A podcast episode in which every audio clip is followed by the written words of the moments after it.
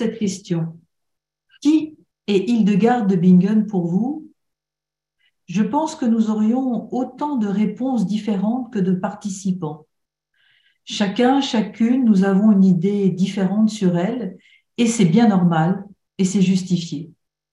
Hildegarde, extraordinaire avec ses compositions musicales, ses écrits médicaux, ses prédications, et aussi son originalité qui vont l'amener à inventer des mots nouveaux pour expliquer la profondeur de ses visions sur l'homme et sa place dans l'univers. On pourrait dire qu'elle est une femme de la Renaissance. Un homme, trois siècles après elle, en 1490, Léonard de Vinci, homme de la Renaissance, lui aussi s'intéresse à la place de l'homme dans l'univers et il conçoit et il dessine l'homme de Vitruve. Le voici. C'est sans doute l'une des œuvres les plus connues dans le monde dans cette représentation que vous voyez. Il reprend les idées de Vitruve, premier siècle avant Jésus-Christ, architecte, ingénieur romain, sur les proportions idéales du corps humain. Ce dessin représente un homme dans deux positions superposées à l'intérieur d'un carré et d'un rond, suivant les proportions les plus exactes de l'anatomie humaine. L'homme de Vitruve, le symbole de l'humanisme, l'homme y est ainsi considéré comme le centre de l'univers. Ses proportions sont basées sur des structures mathématiques qui symbolisent l'harmonie de l'univers et vont servir de mesure pendant des siècles pour l'architecture, la sculpture et d'autres domaines, sans parler de la célèbre agence de recrutement Manpower, qui en avait fait, rappelez-vous, son logo publicitaire. Merci Thomas de retirer la diapo. Entre le premier, entre le premier siècle avant Jésus-Christ et le quinzième, Hildegarde. Hildegarde qui voit aussi, elle, l'être humain, l'homme, au centre de l'univers, un homme qui se reçoit de la Trinité. Oui, vous avez bien entendu, un homme qui n'est pas une unité de mesure, non, mais qui peut donner toute sa mesure grâce à la Trinité et dans la Trinité. Hildegard de Bingen, la conscience inspirée du XIIe siècle. Cette expression est de Régine Pernoud. Trois siècles avant la naissance de Léonard de Vinci, a eu cette vision de l'homme, bras étendus sur le globe de la Terre, une image qui met l'homme au centre de l'univers et qui est familière dès le douzième et qui nous transmet un autre savoir, une connaissance qu'Hildegarde, mystique, visionnaire, a précisément reçue de Dieu dans ses visions. Nous pourrions nous arrêter longuement sur l'étendue des capacités hors du commun de cette abbesse, bénédictine, aujourd'hui sainte et docteur de l'Église. J'ai choisi de zoomer ce soir sur un aspect, l'homme, dans les visions d'Hildegarde et, son, et quelques aspects de son enseignement sur les remèdes pour notre guérison spirituelle. Alors nous aborderons dans une première partie sa vision de l'homme, corps, âme, esprit, puis ce qu'il en est de la maladie, des remèdes pour sa guérison spirituelle. Et enfin, nous terminerons par sa vision de l'homme guéri, sauvé et aimé dans la Trinité. Pour comprendre Hildegarde, il nous faut tenir compte d'un arrière-plan spirituel, sa vision du Père, du Fils, de l'Esprit. Cet élan, ce bouillonnement qu'il y a au cœur de la Trinité. Elle écrit, Celui qui aime, qui peut, qui sait, c'est Dieu. C'est moi l'énergie suprême. C'est moi qui ai enflammé chaque étincelle de vie, entend-elle dans son premier grand écrit, le Sivias. Et nous voici maintenant avec cette représentation. Cette énergie divine essentielle et triple. Elle est éternité, c'est le Père. Elle est Verbe, c'est le Fils. Elle est souffle de communion, c'est l'Esprit.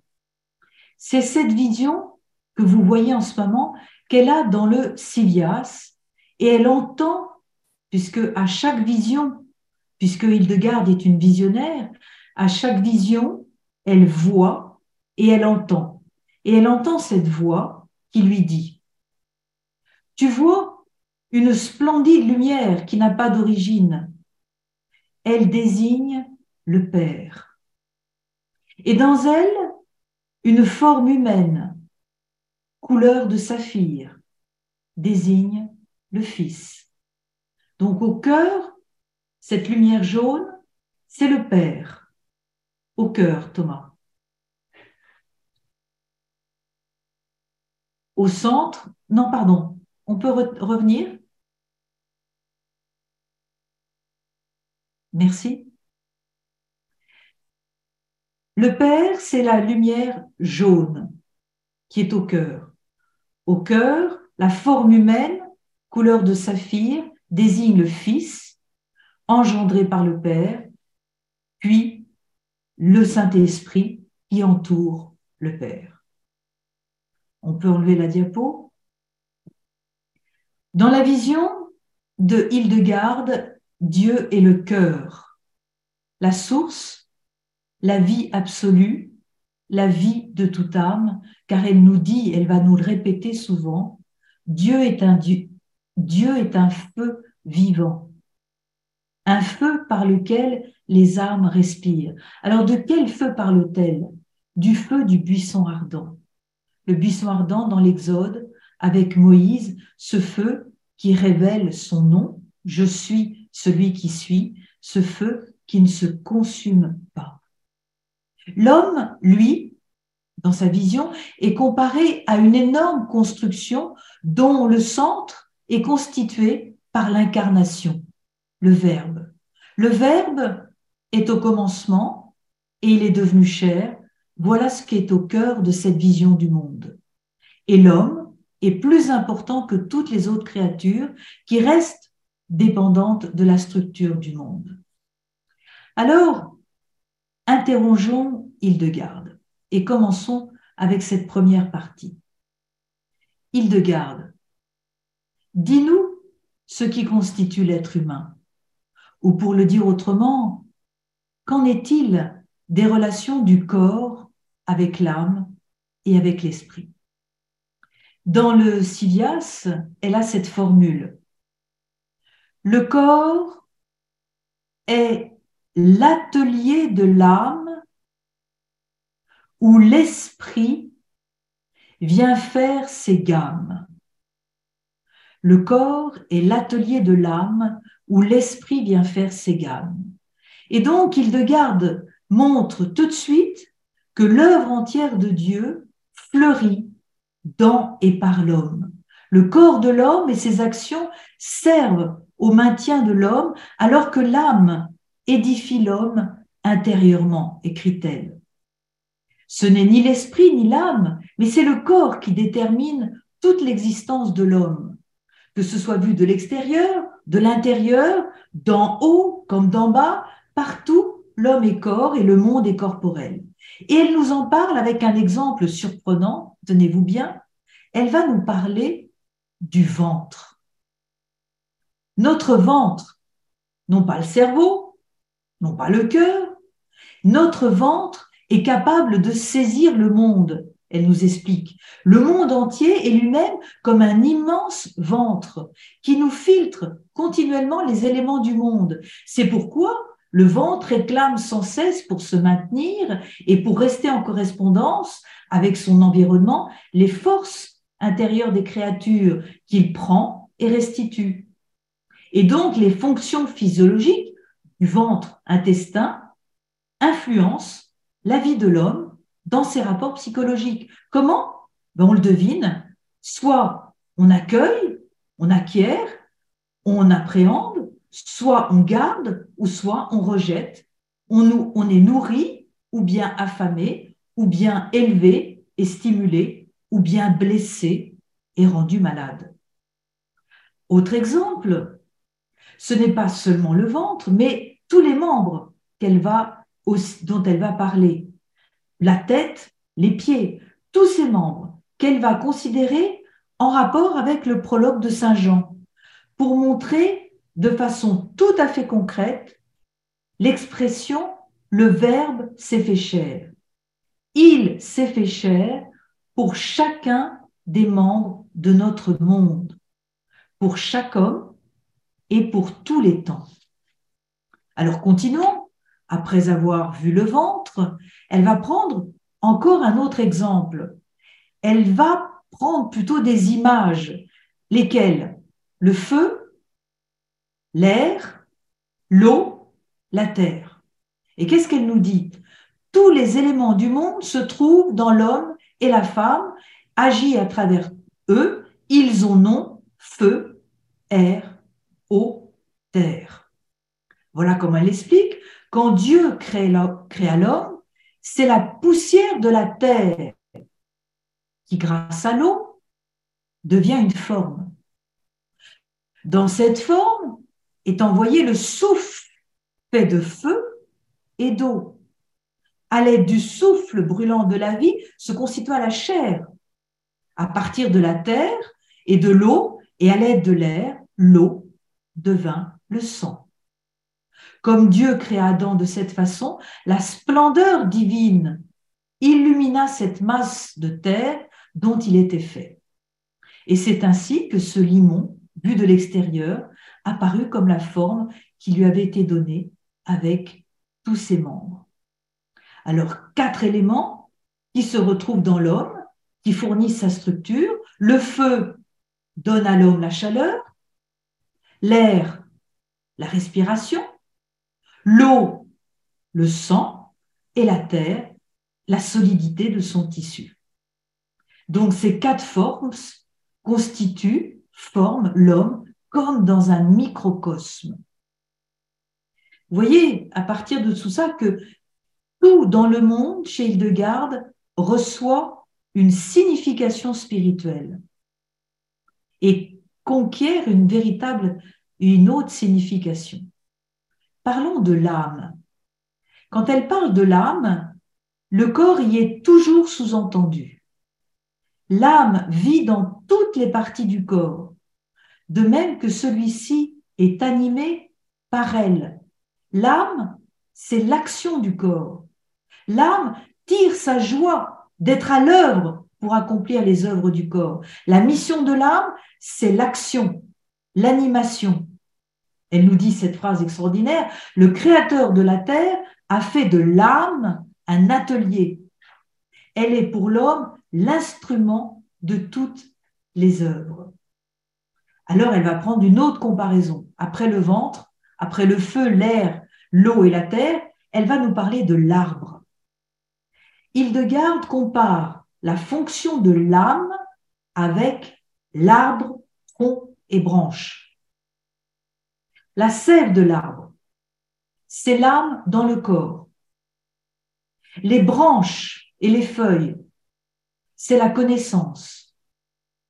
Les fleurs, c'est la volonté. Le fruit, c'est le sentiment. Et enfin, l'épanouissement de l'arbre, c'est la finalité. Donc l'âme est le soutien intérieur et le support du corps. Alors qu'en est-il de l'esprit? Le corps, l'âme, l'esprit, l'âme vivifiée par l'esprit, petit e, anime à son tour le corps. Venu de Dieu, l'Esprit Saint, avec un grand E, énergie invisible, personnelle, inspire l'esprit des hommes. Éveil, courage, force, volonté. On l'a vu dans Ézéchiel, je vous donnerai un esprit nouveau. Et on comprend encore mieux cette expression que je vous ai dit, Dieu est un feu vivant, un feu par lequel les âmes respirent. L'esprit est donc l'aspect supérieur de l'âme, ce qui en l'homme est tourné vers l'esprit saint et qui est capable de dialoguer avec lui pour recevoir une inspiration, suivre une voie supérieure. L'esprit petit e de l'homme est lié à l'esprit saint. Ce qui est né de l'esprit est d'esprit. Et donc, la renaissance de l'être suppose quoi? Une écoute. L'écoute du cœur, car le but de la vie spirituelle, c'est que l'homme est demeure de Dieu. C'est pourquoi l'âme est affermie par le feu de l'Esprit Saint pour accomplir le bien. Vous me suivez toujours? Corps, âme, esprit. Est-ce que l'esprit, est-ce que l'être humain, l'homme qui comprend l'homme et la femme, j'ai oublié de m'arrêter là-dessus, mais quand je parle de l'homme, c'est l'être humain, homme et femme, est-ce que l'être humain accomplit toujours le bien? Non. L'être humain refuse. Et en refusant de pratiquer le bien et d'être dans le bien, il devient vulnérable, malade. Il, sa tendance vers l'autonomie, sa superbe ou l'orgueil ont dérangé son rapport avec la créature. Il devient rebelle et doit porter sa contradiction à travers l'histoire. Et voilà, selon Hildegarde, un des péchés originels qui a fait chasser Adam du paradis, l'orgueil, ce qu'elle appelle la superbe. L'orgueil, pour Hildegarde, c'est la base et l'origine de tous les maux de la terre. Et dans son deuxième ouvrage visionnaire, le livre des mérites de la vie, elle fait parler l'orgueil. Et l'orgueil parle ainsi. Ma voix porte au-delà des montagnes. Qui peut se mesurer à moi? Je ne supporte pas qu'un seul puisse me résister. Je sais que personne ne peut m'égaler. Par conséquent, c'est la relation de l'homme avec le Christ qui va permettre la guérison de son âme, qui va permettre le rayonnement de la grâce, car il est le médecin il est le salut du monde, écrit Hildegarde. Alors entrons dans cette deuxième partie et posons-nous, posons la question à Hildegarde. Quels sont les remèdes que tu nous proposes à nous, grands malades? Parmi les nombreux remèdes spirituels proposés par Hildegarde, j'en ai choisi quatre. Le premier fait le lien avec une autre conférence donnée il y a un an vous en souvenez peut-être, cette vertu, c'est l'humilité, ce moyen de revenir. L'humilité qui s'oppose à l'orgueil avec courage. Et là encore, elle fait parler l'humilité. Et voilà ce qu'elle dit. Pendant que la chair élève la colline de l'orgueil, l'âme, en établissant l'humilité, incite l'homme à ne plus traîner sur les chemins de la frivolité. De même que les vallées sont protégées des inondations par les barrages, de même les hommes le sont du mal par l'humilité. Donc, l'homme, l'être humain, la femme, n'est grand, n'est unique que par cette humble conscience de Dieu ou pour le dire autrement, par sa dépendance joyeuse et confiante avec son Créateur. L'humilité, c'est cette conscience paisible d'être toujours et à chaque instant accompagné. Elle nous dira, l'humilité ne détient rien, elle maintient tout au sein de l'amour.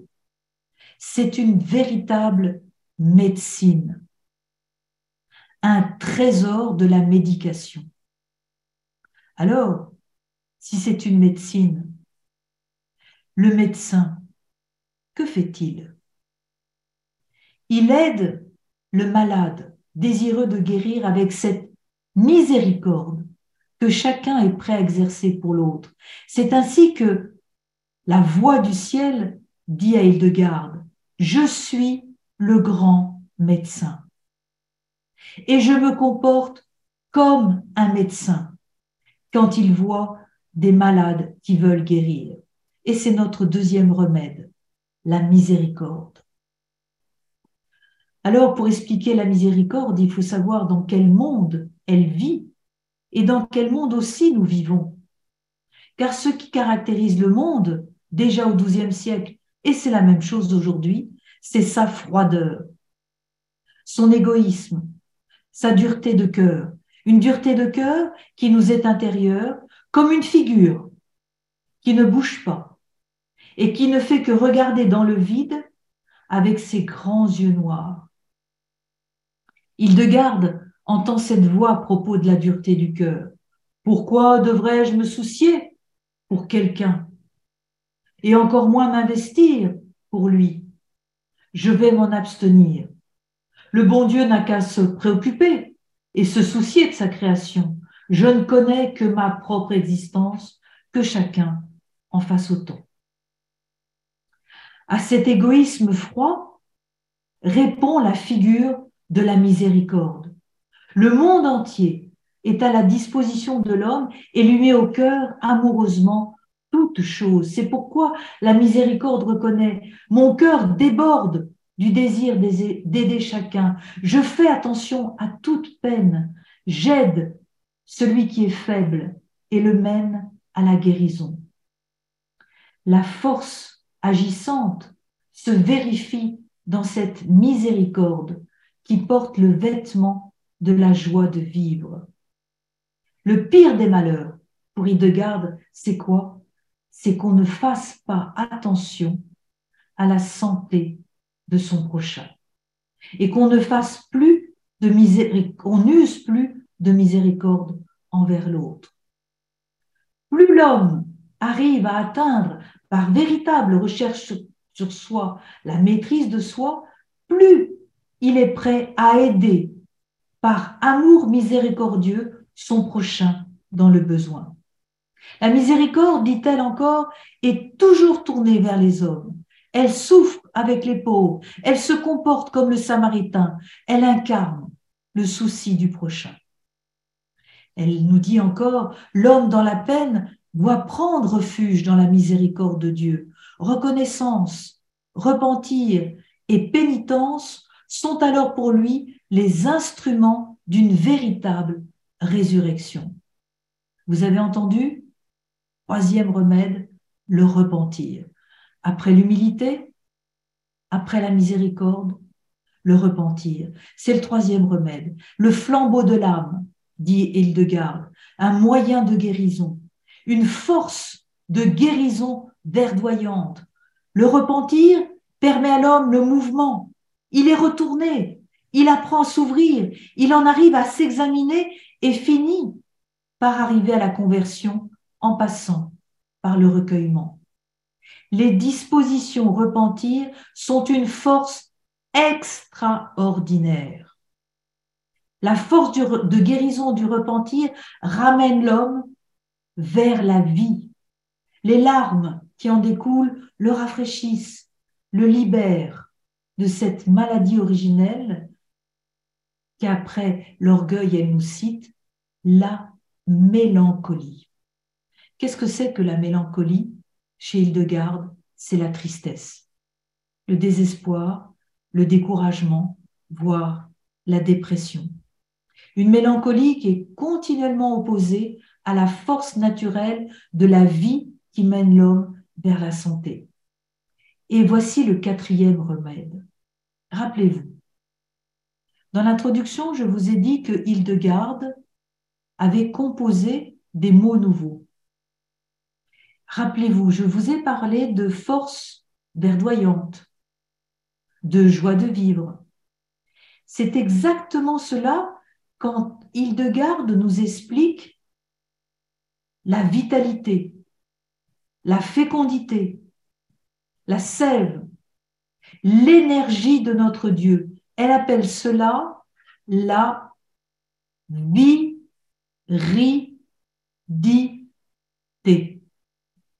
La viridité. la puissance de vie d'un être. Pas la virilité, non. La viridité qui vient du latin viriditas, verdeur. Ce qui est vert, ce qui est verdoyant, la force verdoyante du corps. Alors, cette viridité, c'est la fraîcheur verdoyante de la vie de toute chose. Où est-elle? Elle nous explique. Dans les animaux, les poissons, les oiseaux, les plantes, les fleurs, les arbres, dans toute la beauté du monde, elle existe dans le brin d'herbe. Elle est aussi dans les. Elle, elle dit il existe une force qui vient de l'éternité et elle est verte. C'est ça la viridité. Et elle est dans toute l'histoire du salut. Elle est puissante dans Abraham, le père de la fécondité. Elle se manifeste dans le Christ, car il devient homme dans le giron vert de la Vierge et dans l'Esprit Saint. L'Esprit Saint qui verdoie, qui donne du fruit. Cette puissance de vie, c'est la viridité et c'est l'Esprit Saint. Alors le centre de son enseignement, le voici, l'œuvre du Père dans le Fils est, du verbe être, la force verte de l'Esprit. L'œuvre du Père dans le Fils est la force verte et lumineuse de l'Esprit. Alors posons-nous la question, comment cette viridité agit-elle dans un processus de guérison? Nous savons que la maladie, qu'elle soit spirituelle, psychologique, est une déficience, un manque, une absence. Adam, après la chute, a s'est obscurci. Cette lumière verdoyante s'est transformée en amertume, en tristesse, il est devenu fragile, malade, peureux. La force viriditante s'est affaiblie, affadie. Les obstacles sont devenus de plus en plus nombreux. Il est devenu, comme chacun de nous, instable, incertain, désorienté, vivant le désarroi, versatile, se sentant sans cesse menacé, aveugle, sans aucune certitude. L'action est devenue ambiguë et incertaine. L'unité corps, âme, esprit n'est plus. Surviennent les maladies, les dérèglements.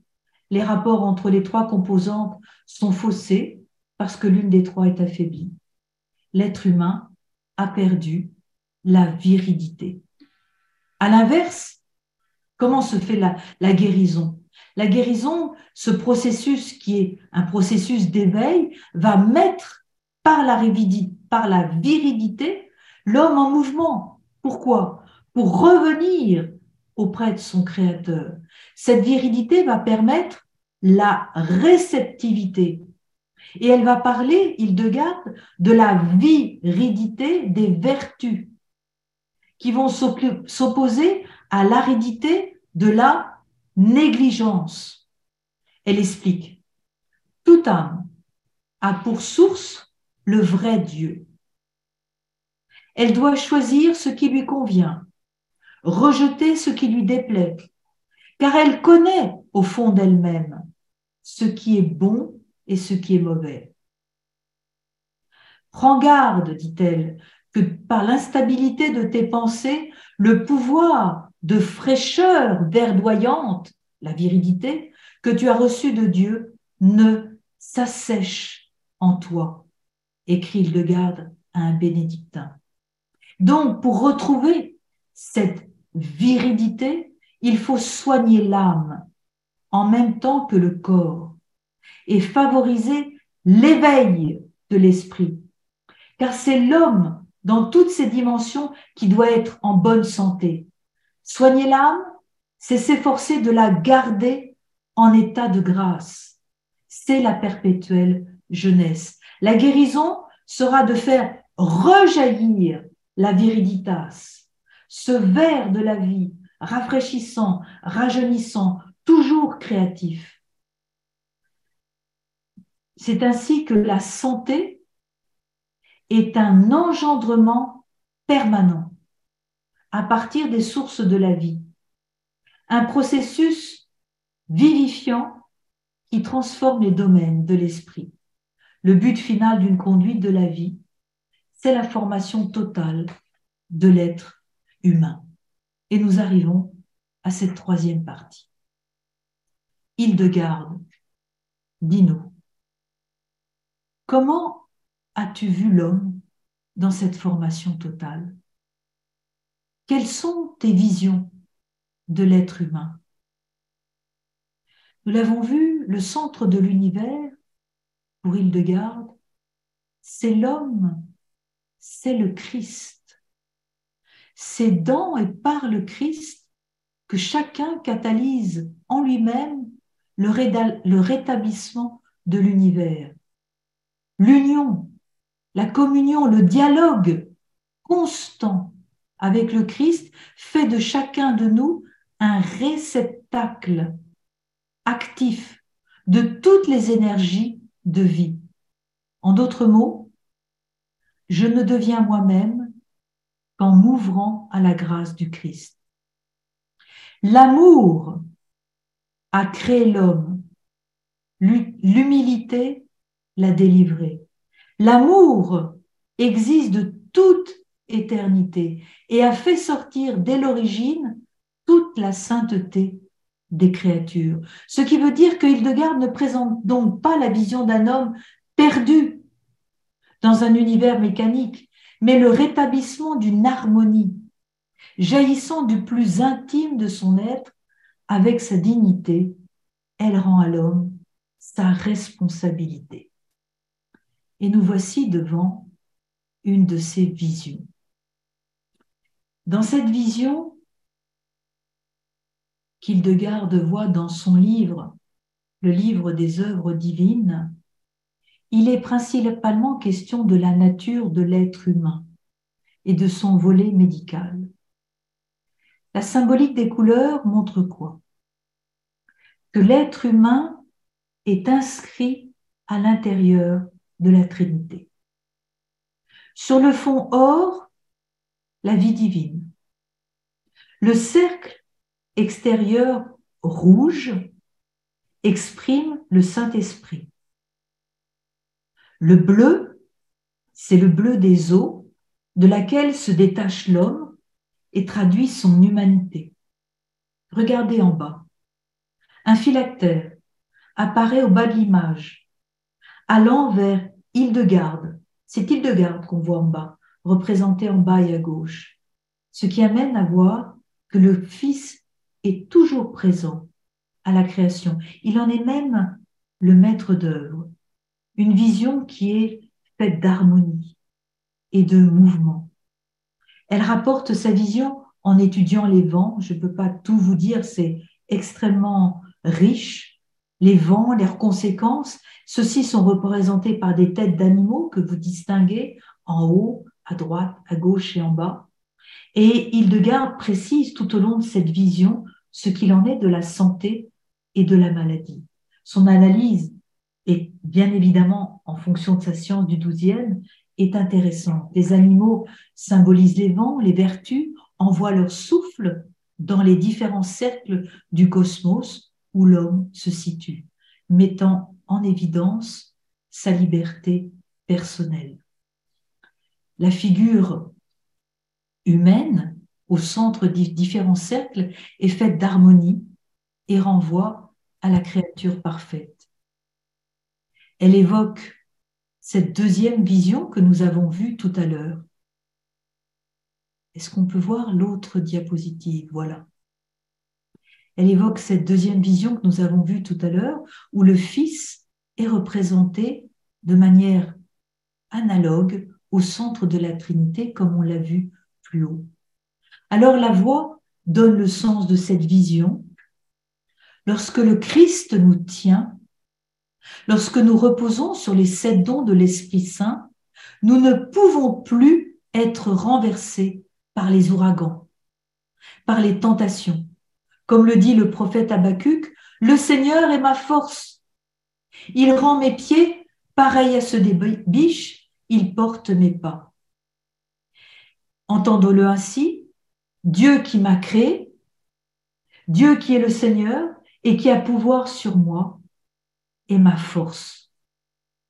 Sans lui, je suis incapable de tout bien, car c'est lui qui me communique l'esprit de vie, source de ma vie, source du mouvement qui m'anime, car c'est lui qui me permet de m'orienter sur tous les chemins que je prends.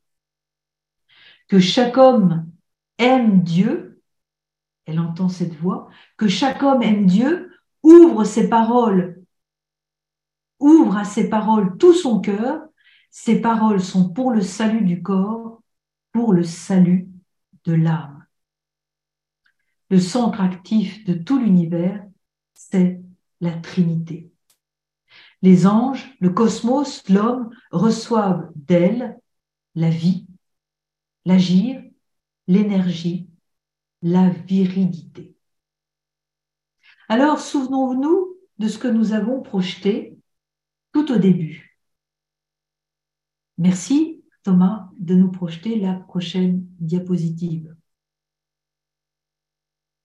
L'homme, le voici de Léonard de Vinci, l'homme de Vitruve, Vitruve qui avait écrit dans son traité d'architecture, pour qu'un bâtiment soit beau, il doit posséder une symétrie et des proportions parfaites comme celles qu'on trouve dans la nature.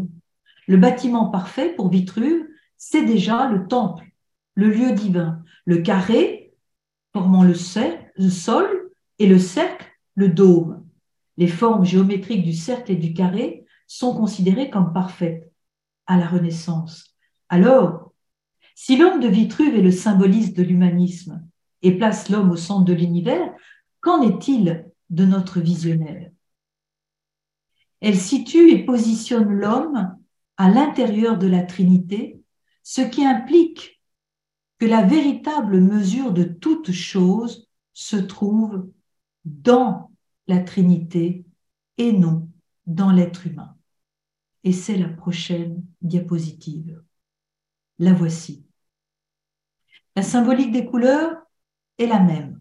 Rappelez-vous, l'or, la vie divine, le cercle rouge, l'Esprit Saint, la couleur bleue, l'homme dans son humanité. Regardez bien maintenant. Les deux têtes superposées en haut sont le Père et le Fils, ainsi que les pieds du personnage. Les bras sont immenses pour englober le cosmos, expression de la Trinité créatrice. On en voit l'expression par la main gauche du Fils et de l'Esprit qui tient un phylactère, qui traverse la bordure de l'image et qui entend délivrer un sens. On remarque que la tête du Père dépasse le cadre de l'image, laissant entendre qu'il est invisible et que l'Esprit Saint parachève la création. La roue renvoie au cercle, à la perfection, à l'éternité. Ce qui est importe, comme vous le voyez, c'est la mise en évidence de la place centrale de cet homme parfait, avec les bras en croix, qui semble être l'expression directe du souffle des deux visages qui sont au-dessus de lui. En d'autres termes, il vient immédiatement de la Trinité. Alors, voilà ce que Hildegarde entend. S'il est petit de stature, il est grand par l'énergie de l'âme. La tête levée, les pieds bien calés, il est capable de mouvoir les éléments d'en haut comme ceux d'en bas. Les œuvres de ses deux mains pénètrent le tout, parce qu'il a par l'énergie de l'homme intérieur la possibilité de mettre ce pouvoir en œuvre. C'est en Dieu qu'existe le fidèle, c'est vers Dieu qu'il tend, c'est à Dieu qu'il aspire, dans la foi partout. Il regarde Dieu, c'est Dieu que l'homme reconnaît en toute créature. Il connaît Dieu, leur créateur. Ce créateur qui est le feu actuel et constant, qui vivifie tout de l'intérieur, la dynamique de l'être, la source de vitalité, la vie essentielle, c'est un Dieu personnel qui s'adresse à Hildegarde comme à une autre personne. Alors, si nous devions résumer cette conférence. On peut maintenant enlever la diapositive. Nous avons vu donc chez Hildegarde sa vision dans une première partie du corps qui ressemble, qui peut être assimilé à un ventre avec le feu, l'air, la terre et le ciel. Nous avons vu que l'âme peut être comparée à l'arbre. Nous avons vu la maladie, ce qu'elle est, l'orgueil, la tristesse, la mélancolie, et comment Hildegarde donne des remèdes, à savoir l'humilité, la miséricorde, le repentir, mais surtout la viridité, et comment la Trinité engendre l'homme de toute éternité, comment c'est l'amour qui vient faire en sorte que l'homme puisse être cet homme qui est, avec toutes les vertus, avec toute la viridité, puisse revivre dans cette Trinité. Alors concluons par ces propres paroles. En son éternité, Dieu a prévu toutes les créatures. C'est dans la plénitude de son amour qu'il les a créées pour servir l'homme. Et il a associé l'amour à l'homme, comme la flamme est associée au feu. De la racine de l'amour résonne le Verbe qui prend figure dans l'œuvre. Du cœur du Père vient la sagesse. Chaque œuvre doit être exécutée avec une sagesse qui soit perceptible pour la voir et l'entendre et connaître les joies de la vie. À une telle vie dans la joie, il faut, nous dit-elle, que l'homme, que l'être humain s'aime lui-même. Car si tu aimes Dieu, tu aimes aussi ton propre salut. Et comment tout cela, tu t'aimes toi-même, tu aimeras aussi ton prochain. Car le noyau du monde est l'amour dont il est écrit, celui qui se reconnaît en vérité ne va pas dépasser les bornes, ni en hauteur, ni en largeur, puisque l'amour est au centre. Il ne dépasse ni ne renverse quoi que ce soit, il ne monte ni ne descend, il ne se perd pas parce que l'amour est et reste le noyau de tout l'être. Le cercle se referme, l'amour est le principe, la fin de la création, il en est la cause principale comme il est de l'incarnation, l'amour nous a sauvés, l'amour mènera le monde à son achèvement, l'amour ne reste jamais isolé. Avec le don de son amour, Dieu vise l'homme. Il compte sur nous, il nous fait confiance, c'est pourquoi nous pouvons avoir confiance en lui, nous sommes accueillis dans les bras, dans ses bras, avec amour, par pur amour.